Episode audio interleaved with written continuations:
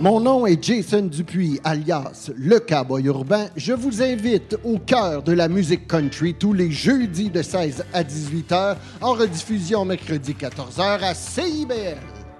CIBL.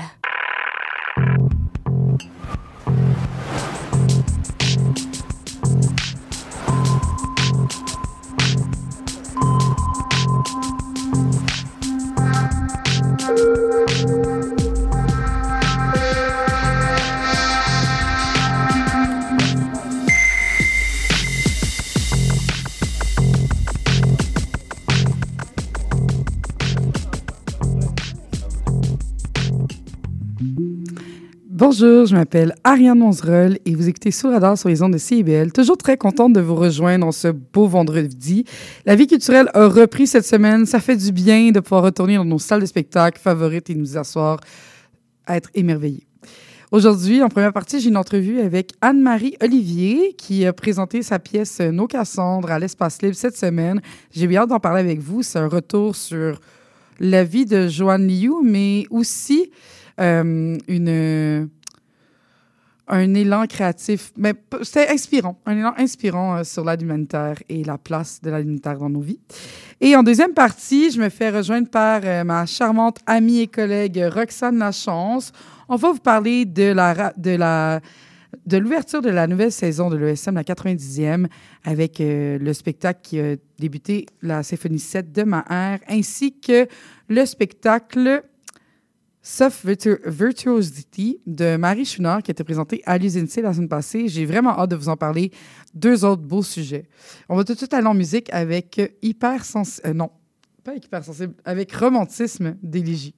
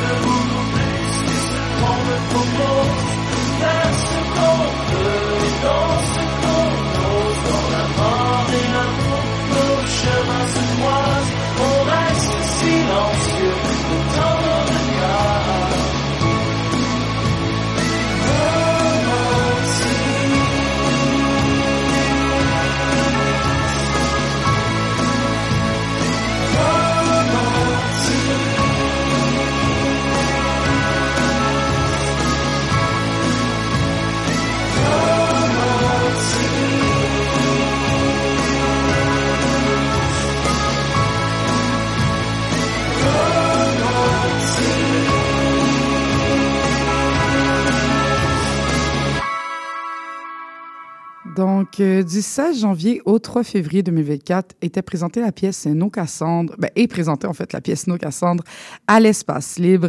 No Cassandre, c'est euh, la découverte du parcours de Joanne Liu, urgentologue, urgentologue pédiatrique et ancienne présidente internationale de Médecins sans frontières. Mais c'est aussi un mélange avec euh, l'histoire de Cassandre de Troie, histoire mythique. Et là, j'ai la chance de pouvoir discuter avec Anne-Marie Olivier, qui est scénariste de cette pièce. Allô, Anne-Marie, ça va bien? Oui, vous aussi? Oui, merci beaucoup. Euh, donc, moi, j'ai eu la chance d'aller voir cette pièce-là euh, mercredi soir. Et euh, je trouvais ça vraiment intéressant comment les aspects de... Comment, en fait, vous avez réussi à mélanger justement le mythe de Cassandre avec un petit peu l'histoire de la vie à Joanne Liu. Comment, comment vous êtes arrivé à cette, à cet arrimage-là? Ben, l'idée originale, c'est Frédéric Dubois, le metteur en scène, qui a rencontré Joanne Léhu à la sortie d'un théâtre. Euh, ils se sont mis d'accord pour faire un spectacle sur la COVID. Après ça, euh, Frédéric m'a demandé d'écrire la pièce. Puis on a rencontré Joanne Léhu, on a procédé à plein d'entrevues. Puis à un moment donné, on s'est dit, ben, euh, on a évoqué ce parallèle-là, c'est-à-dire avec le personnage euh, mythologique de Cassandre, c'est-à-dire euh, cette femme euh, qui sait ce qui va arriver, mais personne ne la croit, pour sa position aussi dans différents dossiers chauds dans lesquels elle était. C'est vraiment impressionnant son parcours. donc après ça, on a on a comme exploré cette piste-là d'une troupe qui allait monter euh, une pièce autour de Cassandre, puis on, a essayé de, faire euh, évoluer ces deux trucs-là en parallèle. Et puis il y a des affaires qui étaient un peu trop élevées. puis on pouvait les passer un peu de, de, la réalité au mythe. Fait que ça nous a, euh, ça nous a aidé en quelque sorte. Ben oui, parce que vous abordez quand même des passages assez assez difficiles là, dans la pièce vécue par Joanne mais vécue aussi à travers le monde. Là. On parle entre autres de choses qui se passent en Libye, qui se passent euh, en Afghanistan, tout ça avec un regard un peu extérieur. Puis c'est ça que je trouvais intéressant, en fait, là, dans, dans cette pièce-là, c'est que on n'est pas plongé dans cette violence-là, mais on la voit quand même. Euh, mm-hmm. Puis comment ce choix-là, en fait, est arrivé? J'imagine que c'est c'est quand même difficile à reproduire aussi, des espaces de guerre, mais Ben en fait, c'est en, en, écoutant Joanne parler de ce qu'elle a vécu, puis on trouvait qu'il y avait des, des, choses euh, euh, qui étaient particulièrement euh, importantes à raconter. quand les casques bleus, pour aller aider après le séisme en Haïti, ont finalement répandu le choléra, puis c'est quand même capoté. Là, mm-hmm. Donc les, puis tu sais en entendant parler Joanne, ce qu'elle dit, c'est que la COVID, c'est pas la seule chose qu'on est sûr, c'est que c'est pas notre dernière pandémie. C'est que comment on peut apprendre de ce qui s'est passé, comment faire pour pas que l'histoire se répète, puis qu'est-ce qui importe dans nos décisions? Donc, euh, jeter un regard euh, plus humaniste sur euh, euh, que ce soit les, les migrants, les gens qui font les grandes traversées par la mer, par la terre, euh, les grandes épidémies, puis aussi plus près de chez nous quand c'est arrivé, qu'est-ce qu'on aurait pu éviter? Mm-hmm. C'est que si on pose des questions euh, en n'ayant pas les réponses, mais en disant que c'est important de partager ces questions-là. Puis d'ailleurs, à un moment, euh, on, on réimagine peut-être un extrait un peu de justement quand Joanne Liu passe à Tout le monde en parle, si je ne me trompe pas. Là, puis justement, moi, c'est un moment qui m'a marqué aussi durant, durant la COVID, là, à l'époque, où elle vient parler un petit peu de un peu avoir été rejeter un petit peu de, comment euh, son expertise peut être utile dans la gestion de la crise parce qu'on trouvait qu'elle se retrouvait peut-être plus dans l'expertise en région. Tu sais. Euh, puis c'est un moment qui m'avait frappé à la fois durant la COVID parce que j'ai comme l'impression que les gens comprenaient pas comprenaient pas son expertise, mais comprenaient pas non plus l'ampleur de la crise. Puis je trouve que c'est quelque chose que vous avez abordé avec beaucoup de nuances dans la pièce, parce que c'est pas nécessairement le, ce que vous mettez en premier lieu. Tu sais, c'est un passage peut-être qui dure comme 5-10 minutes à la fin, là, mais moi, j'ai trouvé que c'était un passage quand même assez intéressant de, justement vouloir l'aborder, puis sachant que c'est une des, une des choses que vous aviez en tête au début, puis que ça allait évoluer plus vers son récit, à elle, son récit de vie. Je trouve ça intéressant. Euh, je, me demande. Parce qu'elle, en fait, même à ce moment-là, dans la pièce, va dire Mais c'est pas à propos de moi, tu sais, c'est à propos des épidémies. Euh, puis comment, comment elle a pris ça, le travail que vous avez fait autour finalement de sa vie et non de. Ben, elle n'était pas d'accord. tu sais, elle dit de ce que tu dis, puis on dit en français, elle, elle dit en anglais. Mm-hmm. Life, it's not about you, it's about others. Donc, la vie, c'est pas à propos de l'ego, c'est ce qu'on fait avec les autres. Tu sais, la vie, c'est les autres. Fait que elle, le fait de parler d'elle, elle trouvait ça une posture insupportable. Ah ouais, hein. Elle dit, OK, là, ça s'appelle, euh, euh, c'est qui les autres Cassandres de Manet? On a dit, on a cherché, il n'y en a pas d'autres comme toi, tu sais, Joanne.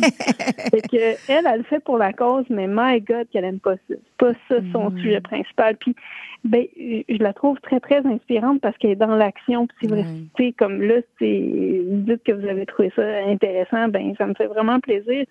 Ce que moi, j'aimerais, c'est que les gens s'intéressent vraiment à cette femme-là. Il y a plein de, de, de conférences qu'elle a données sur YouTube à des, euh, des diplômés, euh, plein de petites capsules qu'on peut regarder. C'est quelqu'un dans la dans l'action, puis c'est pas quelqu'un qui va culpabiliser les autres parce qu'elle est dans l'action. On va dire non, non, fais ce que tu peux, va au bout de ce que tu peux, puis si tu fais ton compost, c'est bien correct, mais tu sais, elle est quand même des fois, on la textait dans le processus, puis elle disait Ah, je suis en Ukraine, je te rappelle. non. Ouais, mais. Rappelle-moi pas quand tu es en Ukraine. tu peux attendre. Mais tu sais. C'est ça, fait. Il y a des commentaires intéressants dès, le début. En fait, c'est une des premières phrases qu'elle dit euh, quand elle parlait à une de ses amies. Ben, J'imagine que cette scène était fictive, là, mais euh, ça, son ami est comme c'est fou, toi, tu vas faire de l'alimentaire pendant tes vacances. Ça me fait vraiment repenser mes choix par rapport à avoir des enfants. Puis là, elle fait juste lui dire non, mais c'est quand même quelque chose d'élever trois enfants. J'étais comme, ouais. tu vois tout de suite à quel point elle est humaine dans cette pièce, puis à quel point elle, elle est prête à, à se donner à 100% puis sans nécessairement le culpabiliser. Puis je trouve que c'est intéressant parce que euh, quand on fait du militantisme dans la vie ou quand on fait. Euh, on, prend part à, de l'aide humanitaire, souvent, il va y avoir des jugements qui vont sortir de ça. Puis je trouvais ça intéressant de, de ne pas en voir, en fait. Puis même, je trouvais ça rafraîchissant un petit peu. Puis qu'est-ce que ça fait travailler avec. Mais ben, j'imagine qu'elle n'était pas euh, contre le projet à 120 000 mais euh, c'est comment, comment on se sent quand on fait le choix de faire une œuvre sur quelqu'un qui veut pas avoir d'œuvre sur elle. je sais pas comment bien l'exprimer, là, mais tu sais, moi, j'essaie de faire des recherches un petit peu, puis j'ai, tu sais, c'est pas un personnage qui veut être tant public que ça, là. Elle a pas de page Instagram, elle a pas de, tu sais, la page Wikipédia, c'est pas mal tout ce qu'on trouve sur elle, mais c'est beaucoup lié à son travail aussi. Fait que, tu sais, en tout cas, je me demandais euh, comment, quelle posture on prend en tant qu'autrice à ce moment-là? Ben, euh, on s'y est pris de différentes façons. C'était une coproduction, fait que tu sais, c'est mhm. sûr qu'elle, elle avait comme une vision dans sa tête. Euh, le, metteur en scène en avait un, le coproducteur en avait un, moi j'en avais une. Donc le, le, défi, ça a plutôt été de, oui, de la convaincre bien sûr, mais euh, ça, je pense que ça, ça a quand même bien réussi. Je pense qu'elle est contente du spectacle aussi, mais le le plus difficile, ça a été de rallier les, visions euh, différentes de, de, de tous les, euh, hmm. les décideurs euh, artistiques. Ça, ça a été costaud quand même. Pourquoi? Il y avait des directions. Est-ce que tu es à l'aise de m'en parler? Sinon, on peut. non, ben, il y a des, sûrement d'autres choses plus intéressantes, mais, mais en fait, c'est, les défis. C'est intéressant de faire de la création parce que le défi, souvent, il va se révéler en, plein au fur et à mesure de la, de la création. Puis, tu sais, moi, ma, une affaire qui est, qui est peut-être euh, plus intéressante à parler, moi, je me suis dit, il faut que je sois à la hauteur de cette femme-là. Hmm.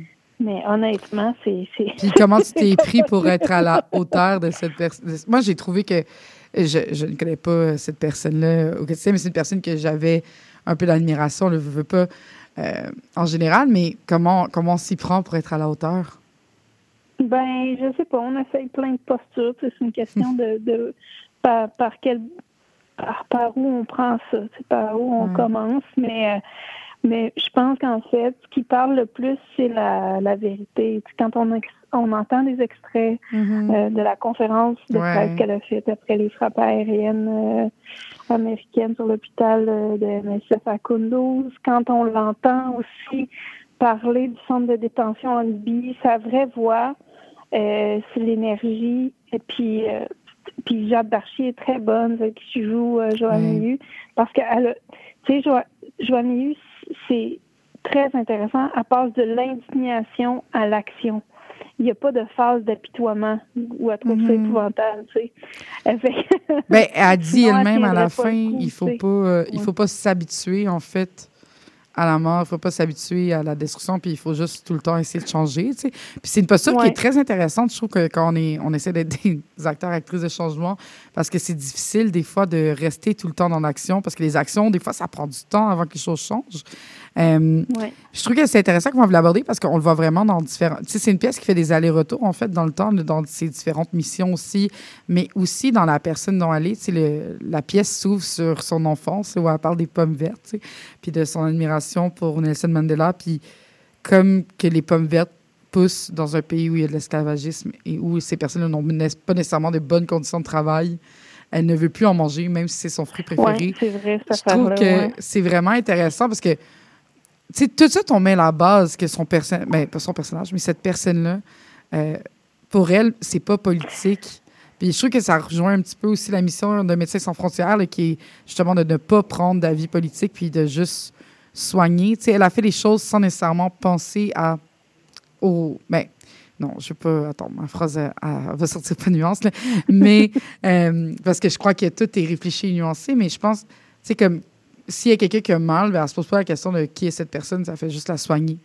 Puis je trouve ça intéressant parce que pour elle, manger les euh, pas manger les pommes vertes, c'est c'est pas une action politique en tant que telle, c'est juste c'est la chose à faire à ce moment-là. Puis c'est la Ben seule oui, chose qu'elle peut faire.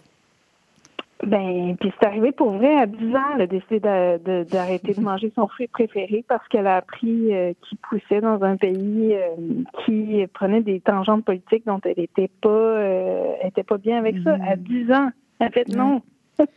Ouais, Moi, parce je trouve ça inspirant, tu sais, puis c'est en ça qui est intéressant, la, la vérité, la réalité déborde de choses qu'on doit se raconter les uns les autres qui sont, qui sont inspirantes. Puis pourquoi avoir euh, décidé de faire des, des interludes dans le temps comme ça? De voyager dans le temps, puis, euh, tu sais, là, on parle pas nécessairement du personnage de Cassandre, mais justement de la voir évoluer, puis de la retrouver plus tôt ensuite pour la revoir après. Ben moi, j'avais construit ça euh, dans un ordre chronologique, puis l'équipe a décidé de mettre ça, de, de mélanger les temporalités. Puis euh, quand on fait de la création, il faut y aller avec ce que Mhm. ce que le groupe veut. Fait que ça, c'est c'est comme euh, je pense que pour offrir une certaine diversité aussi dans Ouais. les énergies. Là. Euh, ça apporte ça a toujours euh, des avantages. Puis quand on fait des versions, quand on construit, on, on, on doit euh, c'est ça. Donc ça prend quelqu'un pour trancher. Mais je trouve que ça finalement, prend- l'équipe est allée dans cette direction-là. Ça donne beaucoup de force aussi au texte, je trouve, d'une certaine manière. Parce que ça nous permet de mieux la comprendre un petit peu, comme ses actions. Je sais- Il y a quelque chose d'intéressant dans le mélange des, des différentes époques. Puis sinon, il y a une autre, un autre truc que je trouve vraiment intéressant du texte, c'est que l'art est la seule chose euh, qui lui fait du bien. qui- C'est ça qu'elle dit, en fait, après, euh, après, après Mhm. avoir retourné de Libye. Elle vient voir une exposition, là, je me souviens plus du nom de l'exposition, mais c'est l'exposition. Pour la première fois, elle se sent bien. Puis, euh, à travers la pièce, justement, on retrouve des passages de Camus, on retrouve des passages de d'autres auteurs, de d'autres livres qui l'ont marqué. Euh, Est-ce que l'art, l'art peut soigner définitivement? Est-ce que c'est une des choses que vous vouliez mettre euh, en avant aussi avec la pièce? Ben en fait, ça aussi, ça aussi c'est vrai. C'est-à-dire qu'elle a vu une exposition de Cézanne après être allée dans un centre de détention en Libye où euh, elle a vu, disons, euh, une facette de Mm. l'être humain qui était pas très, qui était très cruelle. Donc, euh, oui, moi je pense que l'art peut être un baume, en tout cas, ou être un endroit où on peut déposer des questions qui, dans la vie courante, demeurent des questions sans réponse. Mais dans les choses que j'adore, euh, puis qui sont un phare pour moi, il y a une métaphore. C'est un petit texte de Wajdi Mouawad qui s'appelle Le Scarabée. Si ça vous intéresse, Mhm. ça se trouve facilement sur Internet. C'est le scarabée finalement qui prend le pire pour, euh, euh, tu sais, qui prend sa nourriture comme l'artiste dans le pire pour en faire quelque chose de beau. Fait que euh, pour moi, c'est vraiment comme un truc fort dans ma pratique, c'est-à-dire qu'on peut l'art peut, bien sûr, pas seulement servir à ça, mais il peut prendre le pire puis le transformer en beauté ou en objet de sens. J'adore ça. Je trouve que c'est, c'est de la nourriture euh, pour euh, réfléchir plus tard. Je trouve que c'est. Parce que des fois, on, dans une posture très personnelle, des fois, on se dit, à faire de l'art, ça va pas changer la vie, ça va pas changer les choses, mais au contraire, ça va permettre des fois aussi de, d'inspirer d'autres personnes à aller plus loin. Puis euh, j'ai l'impression des fois qu'on l'oublie un petit peu, qu'on oublie de romantiser notre quotidien, qu'on oublie de regarder qu'est-ce qui se fait autour de nous pour simplement s'inspirer puis aller plus loin. Fait que je trouve que la métaphore du scarabée est intéressante aussi à ce niveau-là. Euh, quelque chose que je voulais aborder avec vous, c'est vraiment le mythe de Cassandre. Là. Je trouve que la manière dont c'est amené dans l'histoire, parce que à la base, dans les premières scènes, j'ai vraiment l'impression qu'on est, OK, on est dans deux vibes différentes. On est vraiment euh, dans euh, l'histoire de Cassandre, dans son époque à elle, et on est dans l'histoire de Joanne et dans son époque à elle. Puis plus on avance, plus on réalise que c'est une troupe, puis que la troupe vit aussi des choses en dehors. Euh, puis le mythe de Cassandre s'efface un peu pour revenir en force à la fin. Pourquoi ne pas avoir décidé de simplement jouer dans ces deux époques-là, puis laisser ces deux époques-là coexister ensemble? plutôt que d'y aller avec une troupe qui va la jouer puis qui va rejoindre un petit peu aussi l'histoire, surtout à l'époque de la COVID. Là? Ben, c'est parce que Joanne dit vous, vous êtes important, vous êtes ceux qui racontent. Euh, ceux qui racontent. Donc, c'est tout son, son rapport avec l'art. Donc, le fait de voir une troupe monter quelque chose, tu dis, euh, on peut questionner si ce qu'on donne, ce qu'on fait donne quelque chose, si on peut être d'une certaine façon, nous aussi, des oracles, c'est-à-dire des espèces de phares ou des porte-paroles dans une société où euh, tout va pas très bien. Donc, l'idée, c'est de, relever cette chose-là. C'est, euh, c'est, euh, puis moi, j'aimais beaucoup que la, la comédienne qui joue Cassandre, quand elle, essaie de voir son père au CHSLD pendant la crise de la mm. COVID, dit que c'est impossible de le voir, c'est-à-dire de relier la vraie vie puis la fiction. Euh, je trouvais ça intéressant, puis la fiction euh, de, de, différentes façons, en fait. Puis je trouve que c'est quelque chose qui me très, très touchée, de voir justement la réaction de la fille lorsqu'elle ne peut pas aller nourrir son père, parce qu'elle sait que dans tous les cas, euh, le service n'est pas efficient, tu sais. puis en même mm-hmm. temps, de le mettre en contraste avec les paroles que Joanne Liu avait dit à l'entrevue à l'époque, mais aussi qu'elle redit dans la pièce. La seule chose qu'ils nous ont pas pardonné à l'époque de l'Ebola, c'est de laisser mourir les gens seuls. Euh, je trouve que c'est encore plus frappant. Puis, en tout cas, moi, c'est tout de suite venu me chercher. C'est tout de suite venu me... J'ai tout de suite eu les aux larmes. Les... Oui, c'est ça, les yeux aux larmes. Les larmes aux yeux, voilà. Euh, puis, je me demandais, est-ce que tu sais, on a parlé que la COVID est un petit peu le point, le point qui a débuté le tout. Puis en fait, on vient le rattacher à la fin avec justement cette scène-là aussi frappante. Y avait-il un désir d'aller rechoquer les gens, justement en montrant les chiffres qu'il y a 10 000 personnes qui sont mortes? Seulement dues à cause de la COVID dans CHCLD, de montrer que comme ces crises-là sont encore là, sont encore autour de nous, puis nous, ben, tu sais, un des discours de, un des points que fait valoir Joanne, c'est aussi le fait qu'on déshumanise. pendant la COVID, on parlait de décès, on parlait pas de personnes mm-hmm. décédées, tu. Euh, puis, euh, c'est d'essayer de ramener le, le, fil qui nous lie, tu. Puis aussi de se mettre à la place. Si c'était mon père, si c'était mon père qui était là, ou si c'était ma mère, ou si c'était mon frère. Donc, l'idée étant de nous humaniser dans un monde qui, qui, des fois, a tendance à aller dans la direction inverse. Fait que euh, c'est c'est très important, je pense, de comprendre qu'on aurait pu mieux faire. C'est quand tu as dit, euh, ben si euh, on a besoin de bras, on est peut-être aussi capable de d'apprendre à un, aidant naturel comment mettre une protection mm-hmm. personnelle. Si on avait eu ce point de vue-là avant, il y a des personnes qui ne seraient pas mortes seules. Euh, son point, c'est que l'humain n'est pas fait pour mourir tout seul. C'est que euh, moi, je pense que c'est des choses qui sont importantes à dire. Puis, si on n'est pas d'accord, ben au moins qu'on en débatte. Mais euh, moi, j'ai l'impression que dans les années à venir, on va avoir besoin de toute notre humanité pour traverser différentes crises. On n'a jamais trop de ça. Ouais. Ben, mm. merci beaucoup. Donc, ah. euh, ça va finir là-dessus, mais je pense que c'est parfait parce que la pièce aussi finit un peu sur cette idée-là que plus on, plus on avance, plus on l'humanité descend, puis que c'est de plus en plus désolant, en fait, puis qu'est-ce qui va rester plus tard. Fait que je pense qu'il y a quand même quelque chose d'intéressant dans, dans, cette voie-là. Euh, puis je pense que c'est super pertinent de le mettre à l'avant aussi. La pièce Nos Cassandres, qui est présentée jusqu'au 3 février 2024.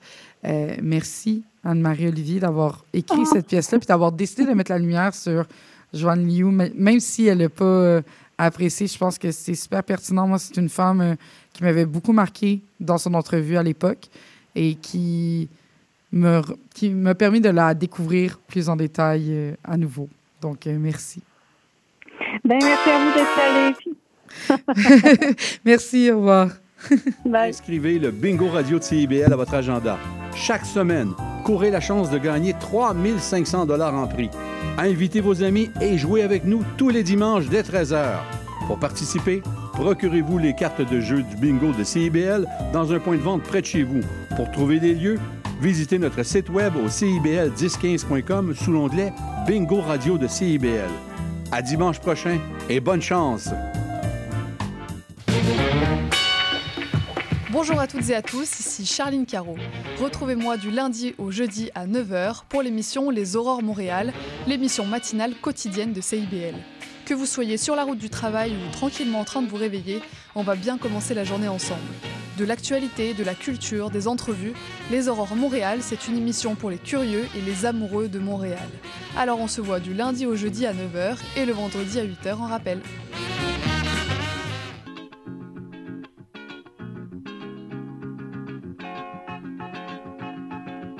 Si vous avez des envies d'ailleurs, retrouvez-moi Leïla au micro d'escale.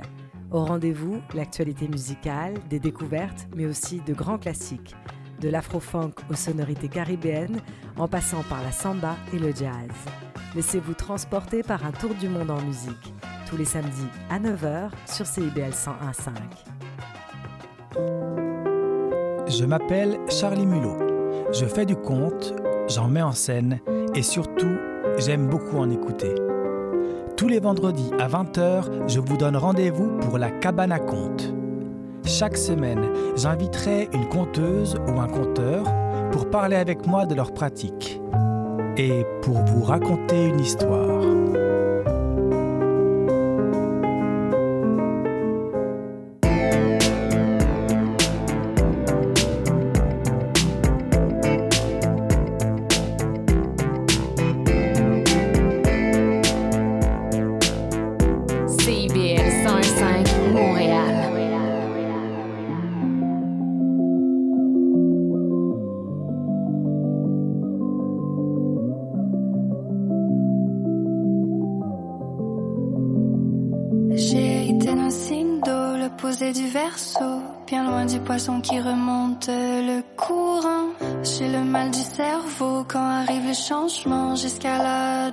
Mouvants.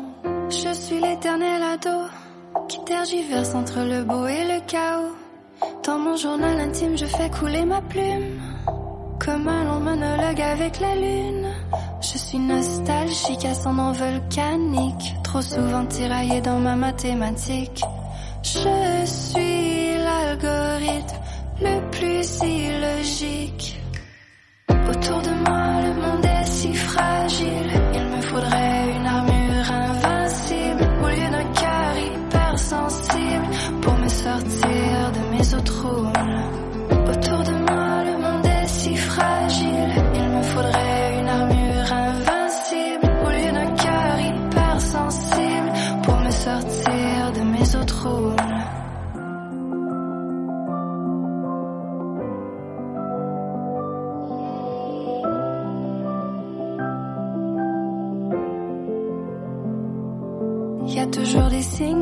Pour me mettre à l'envers et me faire verser beaucoup trop d'eau. Pleurer comme ma première chute à vélo ou quand Juliette a perdu son Roméo. De nature autodestructive, abonné à mes souvenirs. Y a vraiment rien en moi qui expire. Je reste accroché aux ruines. Autour de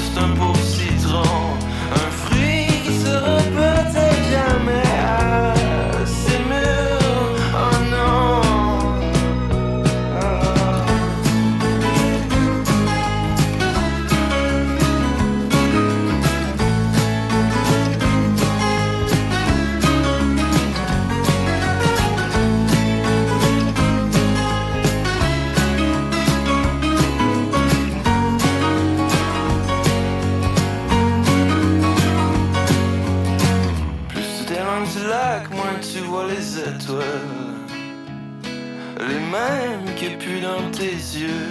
Les mêmes qu'il y avait dans les miens quand on se regardait. C'était beau. J'étais juste trop con, j'ai frappé un mur.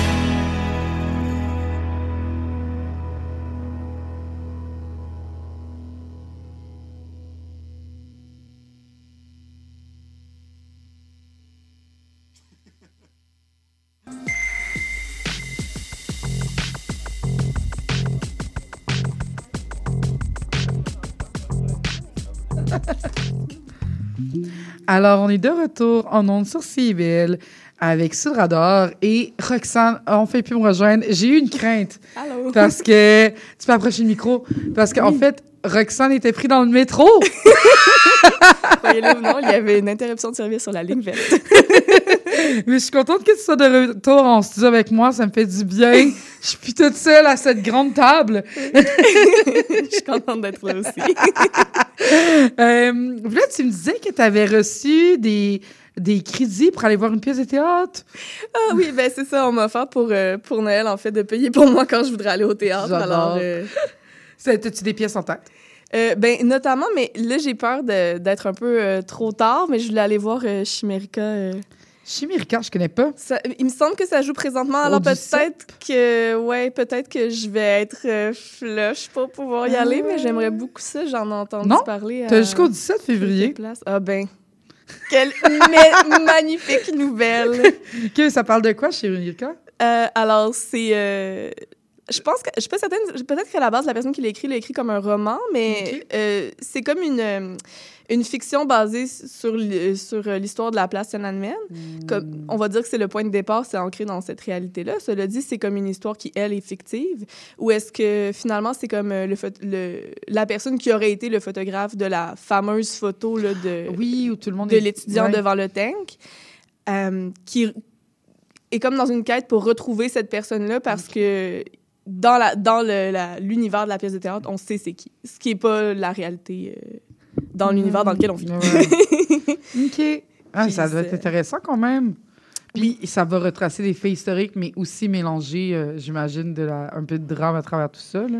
Euh, oui, puis je pense que c'est aussi de la réflexion par rapport à la l'importance de cet événement-là, puis sa charge, puis également peut-être la place que certaines personnes ou archétypes de, de personnalité peuvent prendre dans des mouvements sociaux un peu, justement? De ce que j'ai entendu, après, bon, je l'ai Mhm. pas vu encore, encore, pas encore. Euh, il, il me semble que ce que j'ai entendu, c'est qu'on disait que, par exemple, justement, le, le photographe, ben, une fois qu'il a fait la photo, qu'il a fait l'histoire, ben, il se dit, ah, tu sais, j'ai fait ça, on va dire, pour de- des, la ver- de- pour des raisons vertueuses, alors qu'en réalité, ben, au moment où il prenait la photo, il croyait juste que, je sais pas, genre, la personne se ferait écraser, Ben puis oui. il était là pour la sensation seulement. Euh, puis à l'inverse, ben, on questionne aussi justement le, le, le tankman, là, la personne sur la photo, on va dire justement comme ça, euh, ses motivations, puis sa vie après ça, puis différentes choses. Puis je pense que ça parle aussi, ben, à un certain point, de la, de la répression peut-être euh, euh, du, du, du régime en Chine, puis Mhm. justement la- le traitement qui a été fait dans l'histoire de... ben, en fait, l'effacement qui a été fait dans l'histoire de cet événement-là, qui est quand même important. là. C'était Mhm. un, un bain de sang. C'était... Ouais. euh. Ben, c'est oui, définitivement.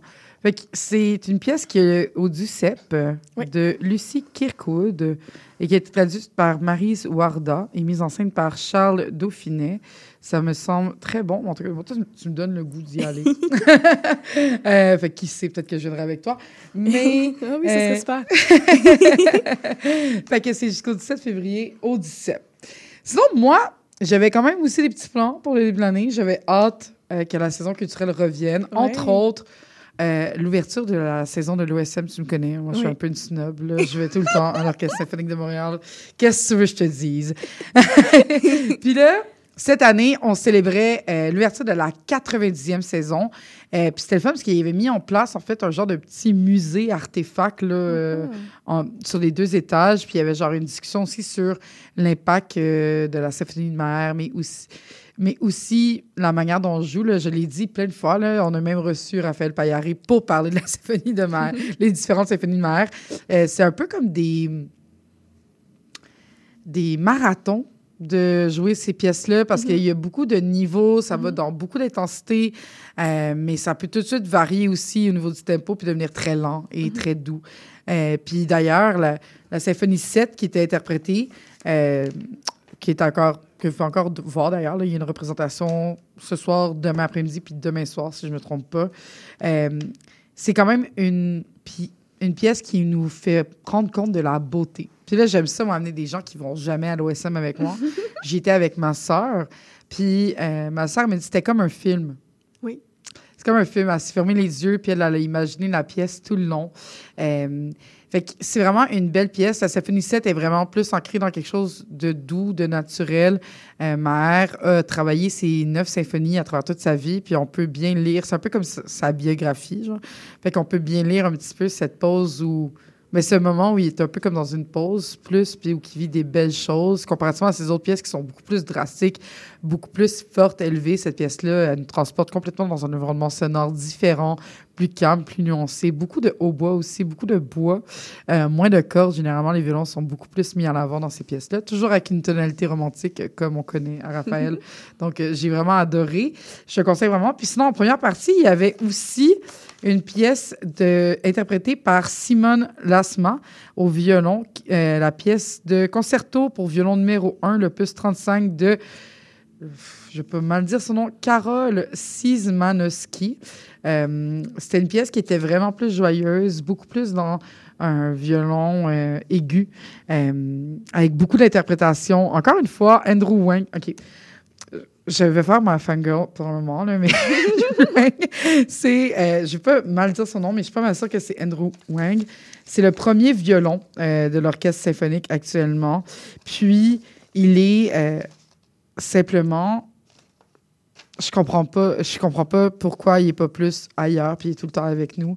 Je sais qu'il y a un grand amour pour l'ESM, euh, mais c'est une personne avec une interprétation tellement forte euh, et tu le vois, ça le touche euh, quand il joue, puis tu sens qu'il se laisse transporter par tout l'univers musical. J'ai de la misère à trouver euh, dans mes notes la liste des personnes qui font partie de l'orchestre, mais Andrew One. Mon Dieu, je, pas me... je suis désolée de m'avoir trompé, mais franchement, si vous l'avez pas vu, je vous le conseille fortement.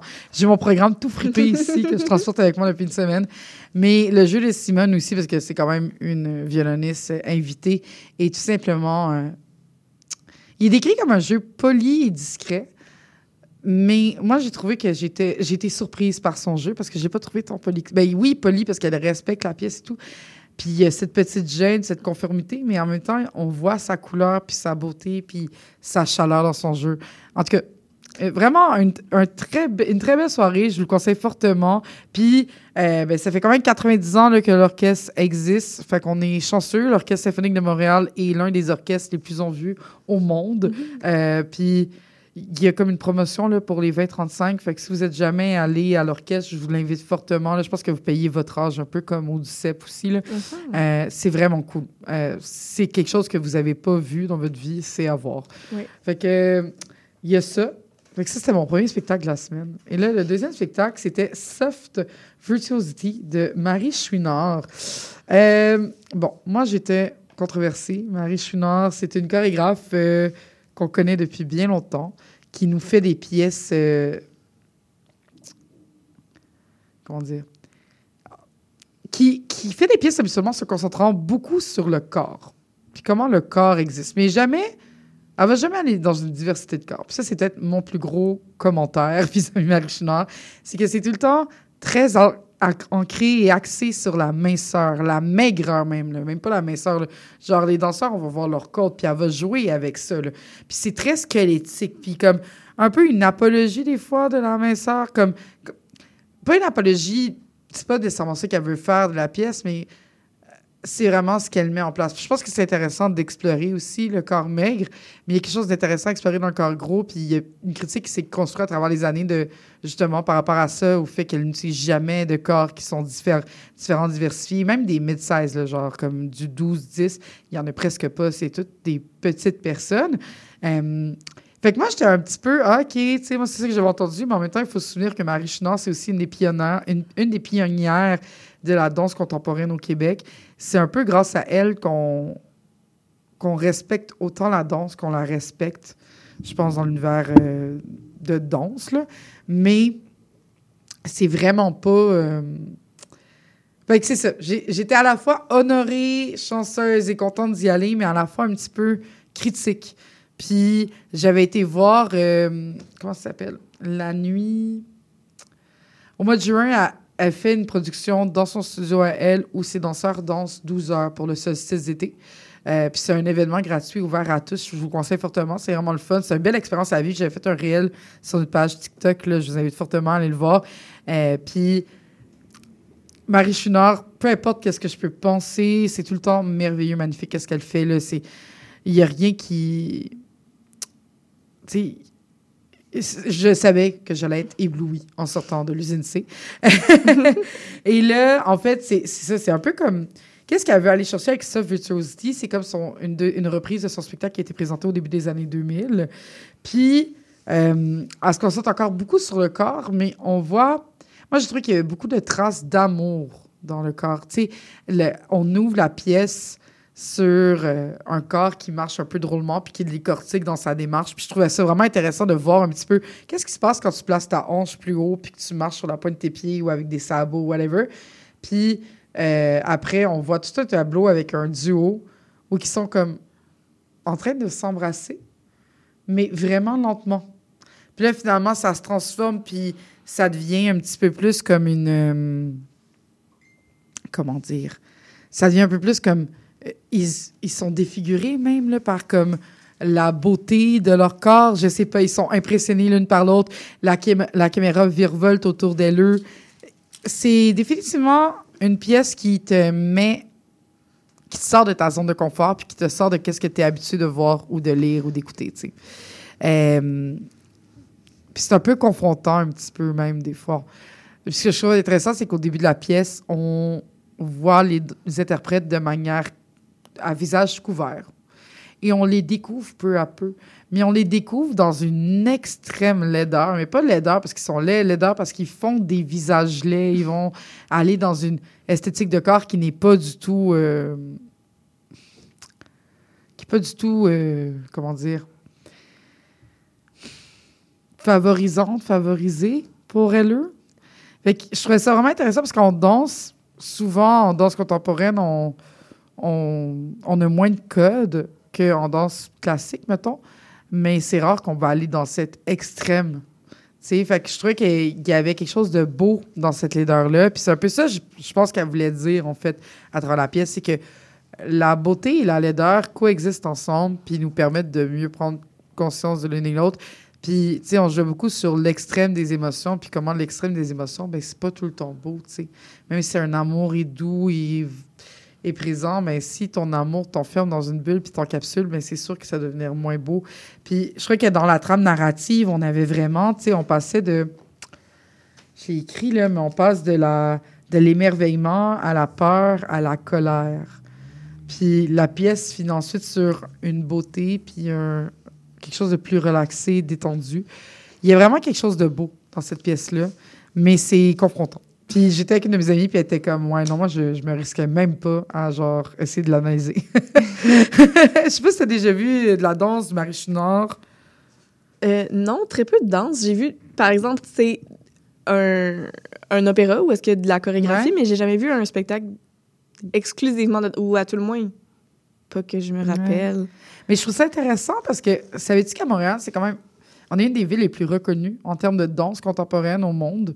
Il y a des gens qui viennent étudier de l'international pour euh, venir danser ici.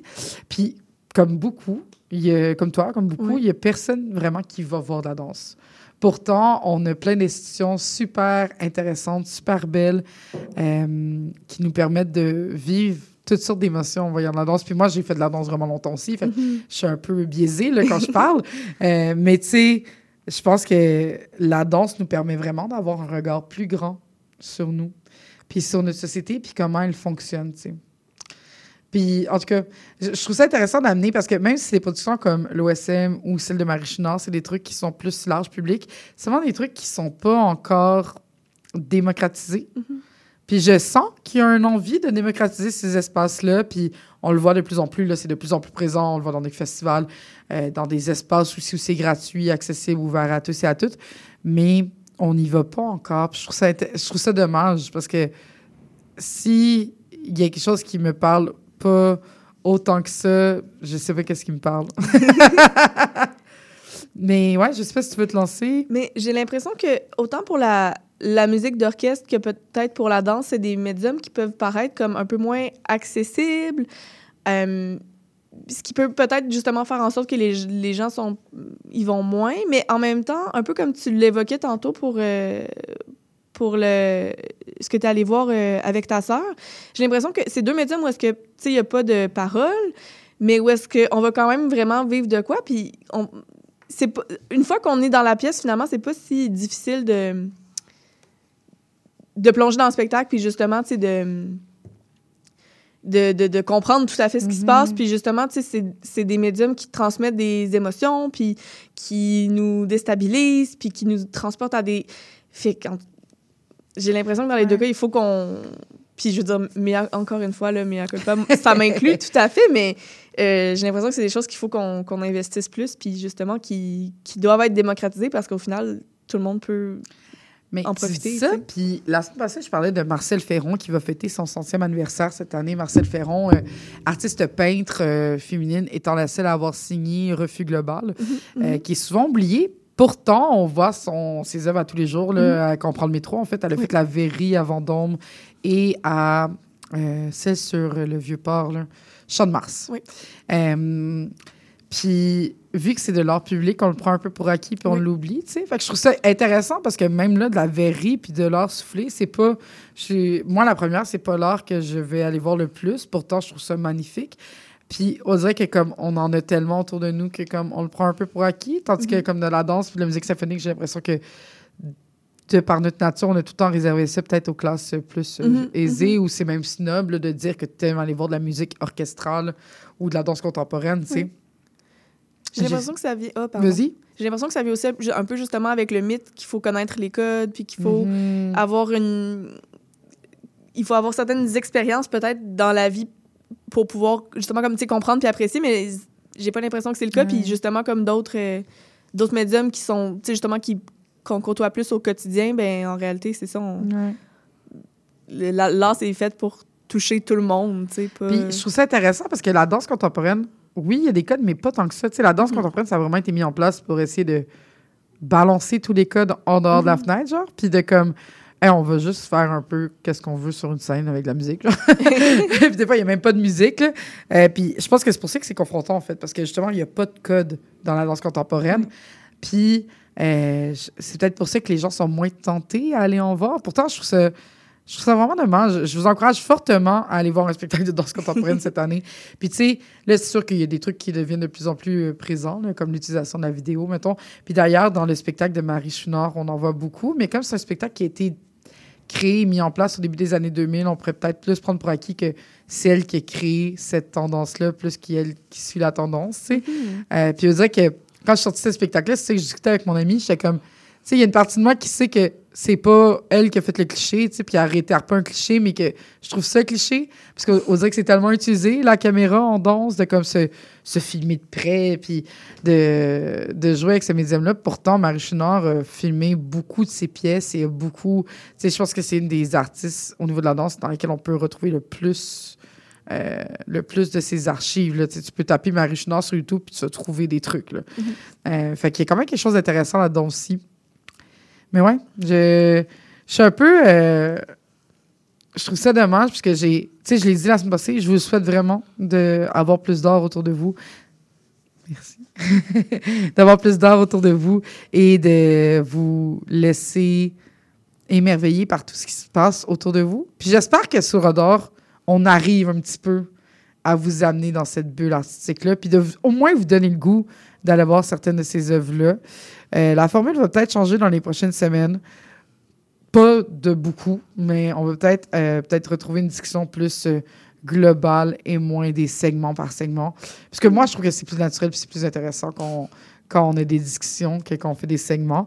Mais dans tous les cas, on reste là hein, tous les vendredis de 15h30 à 16h30 et les lundis en rediffusion de midi à 13h, plus tout le temps disponible en balado diffusion. Puis si c'est pas déjà fait, là, je vous invite vraiment à vous abonner euh, à nos contenus sur TikTok, Instagram.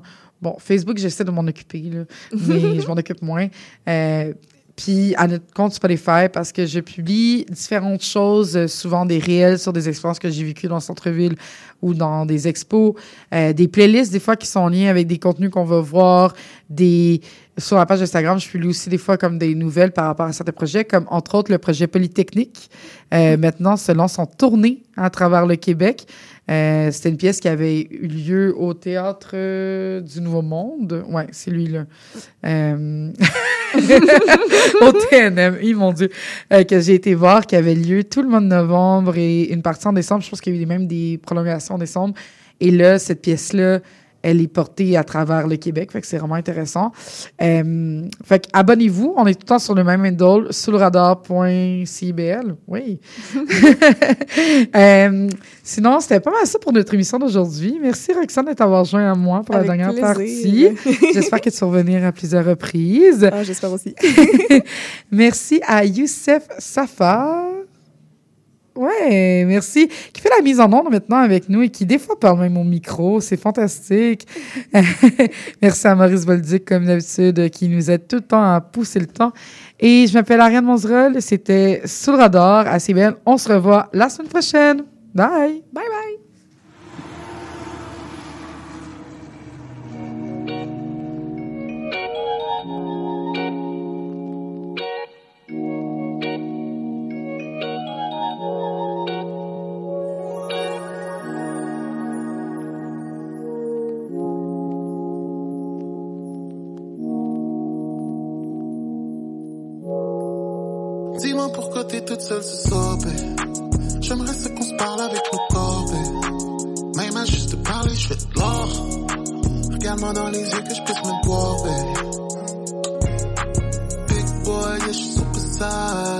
Notre gars, je suis resté solide comme le phare.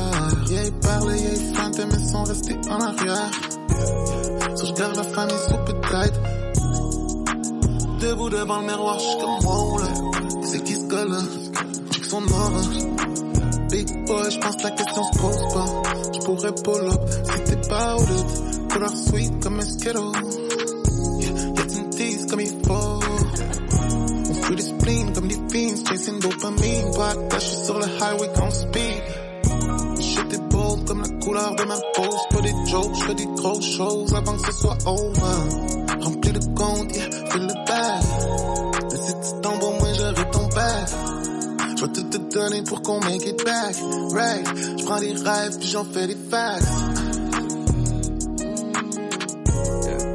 So dis-moi pourquoi t'es toute seule ce soir, babe. J'aimerais ça qu'on se parle avec nos corps, babe. Même à juste te parler, je fais de l'or. Regarde-moi dans les yeux que je puisse me boire. Big boy, yeah, je suis super gars, je suis resté solide comme le phare. Yeah, il parlait, yeah, il feintait, mais sont restés en arrière. So, je garde la famille super tight.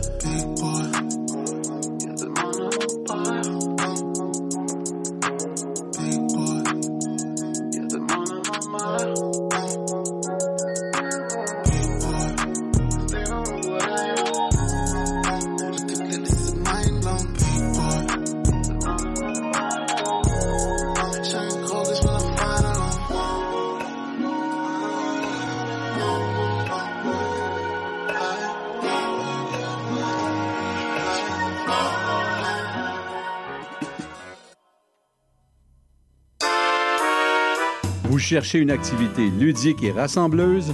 Inscrivez le Bingo Radio de CIBL à votre agenda. Chaque semaine, courez la chance de gagner 3500 dollars en prix. Invitez vos amis et jouez avec nous tous les dimanches dès 13h. Pour participer, procurez-vous les cartes de jeu du bingo de CIBL dans un point de vente près de chez vous.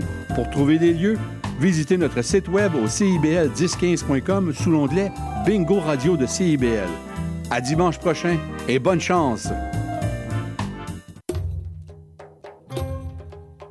Trésor d'Orient est un programme musical artistique animé par Sami Hilal qui met en lumière les figures de la musique arabe, qu'il s'agisse de chanteurs, compositeurs, poètes et écrivains. Ce programme vise également à clarifier les formes musicales arabes et inclut une station qui parle de musiciennes et de musiciens les plus importants du monde arabe et leurs compositions.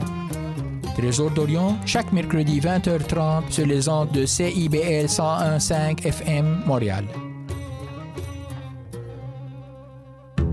Tous les mercredis à 8 h, soyez des nôtres à l'antenne de CIBL pour l'émission À la croisée des toits, en compagnie de Richard Ryan et Sébastien Parent-Durand, qui couvrent avec vous tous les angles de solutions possibles à la crise du logement. Je m'appelle Charlie Mulot et je vous donne rendez-vous tous les vendredis à 20h pour La Cabane à Conte, l'émission où on vous raconte des histoires.